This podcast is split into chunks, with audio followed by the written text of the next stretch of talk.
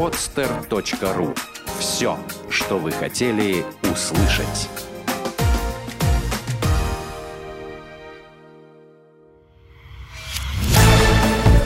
«Экономика» с Кириллом Родионовым.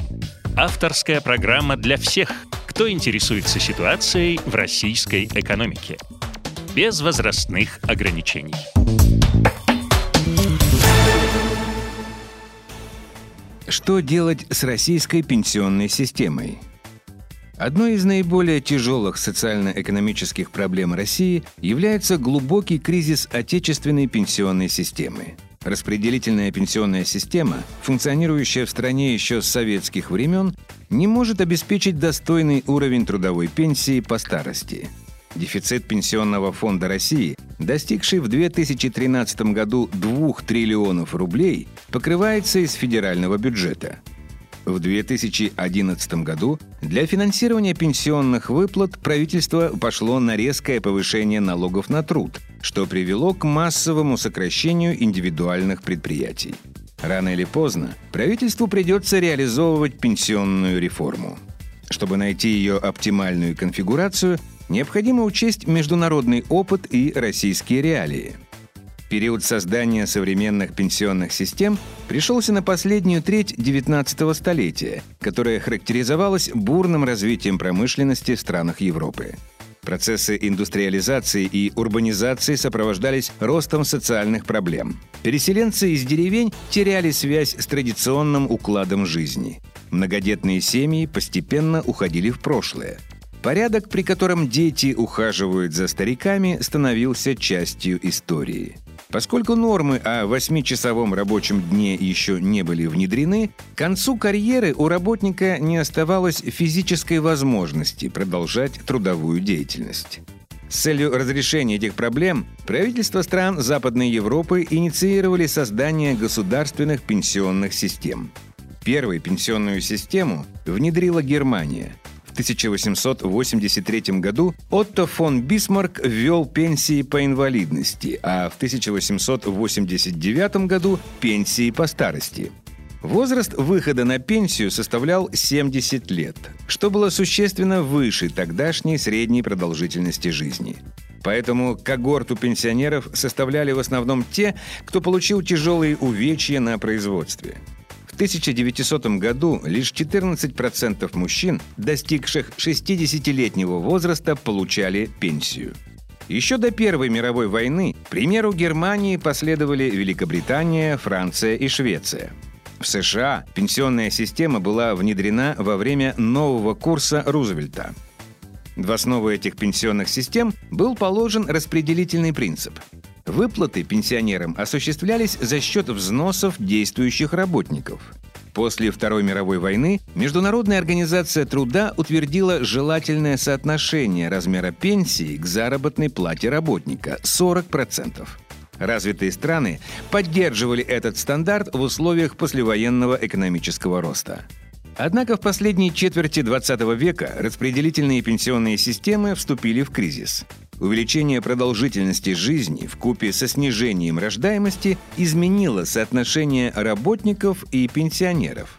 В 1950-е и 1960-е для финансирования пенсионных выплат правительства развитых стран шли на повышение ставок страховых взносов. Однако стагфляция 1970-х годов обозначила предел политики государственного перераспределения доходов. На повестку дня встал вопрос о реформировании пенсионных систем несоциалистических стран.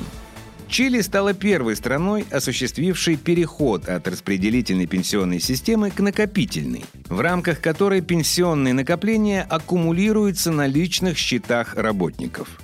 Накопительная пенсионная система также существует в Сингапуре.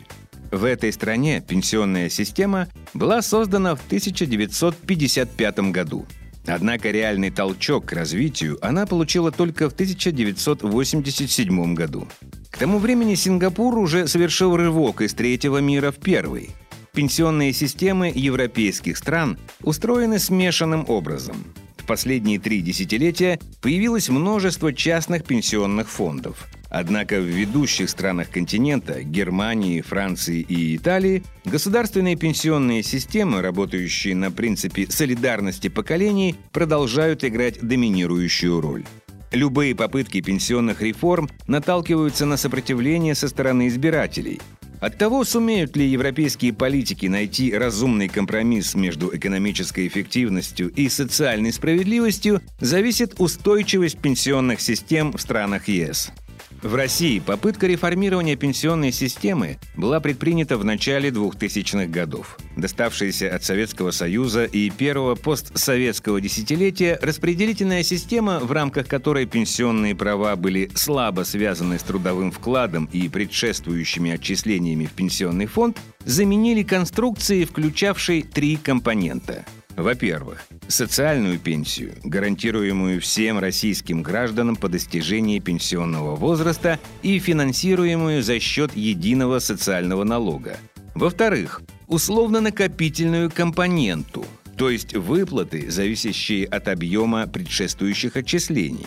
В-третьих, собственно, накопительную часть пенсионной системы, где должно было происходить аккумулирование средств на индивидуальных счетах граждан. Однако реформа фактически была провалена.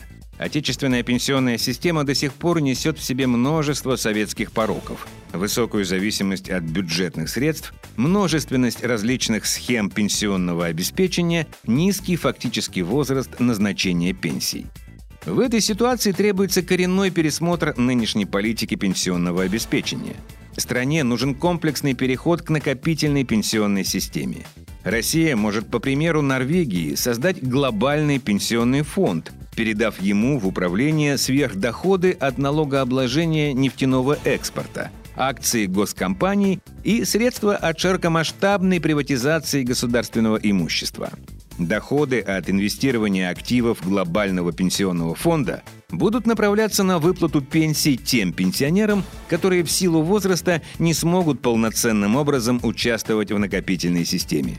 Собственно, накопительная пенсионная система может представлять собой систему с персональными пенсионными счетами, взносы на которые будут делаться как гражданами, так и компаниями, и включать пенсионные фонды всех форм собственности, конкурирующих за привлечение средств на пенсионных счетах.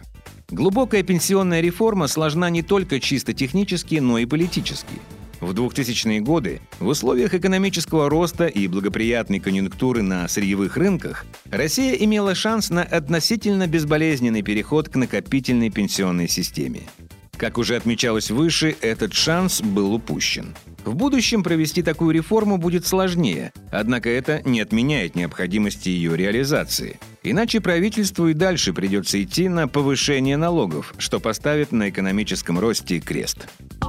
Сделано на podster.ru Скачать другие выпуски подкаста вы можете на podster.ru